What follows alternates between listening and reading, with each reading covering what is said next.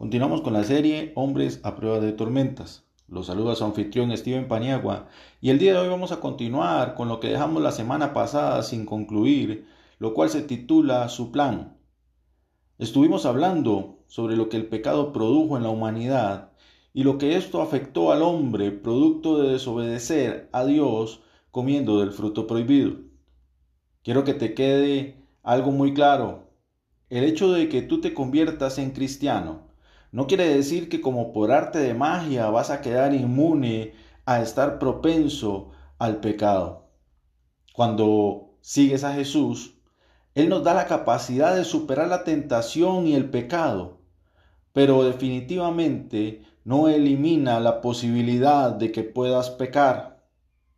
Pablo escribe en el libro de Gálatas capítulo 5 versículo 16, Andad por el Espíritu y no llevarán a cabo los deseos de la carne. Cuando pensamos en el tema de la pureza sexual, vienen muchos pensamientos quizás a nuestra cabeza y podemos pensar que huir de la inmoralidad era el principio bíblico que debíamos aplicar. Así como podemos pensar que este principio pudiera ser crucial, ahora creo que la Biblia ofrece muchos otros principios que podríamos aplicar en nuestra pureza sexual. Y es evidente que huir es el último paso que deberíamos hacer.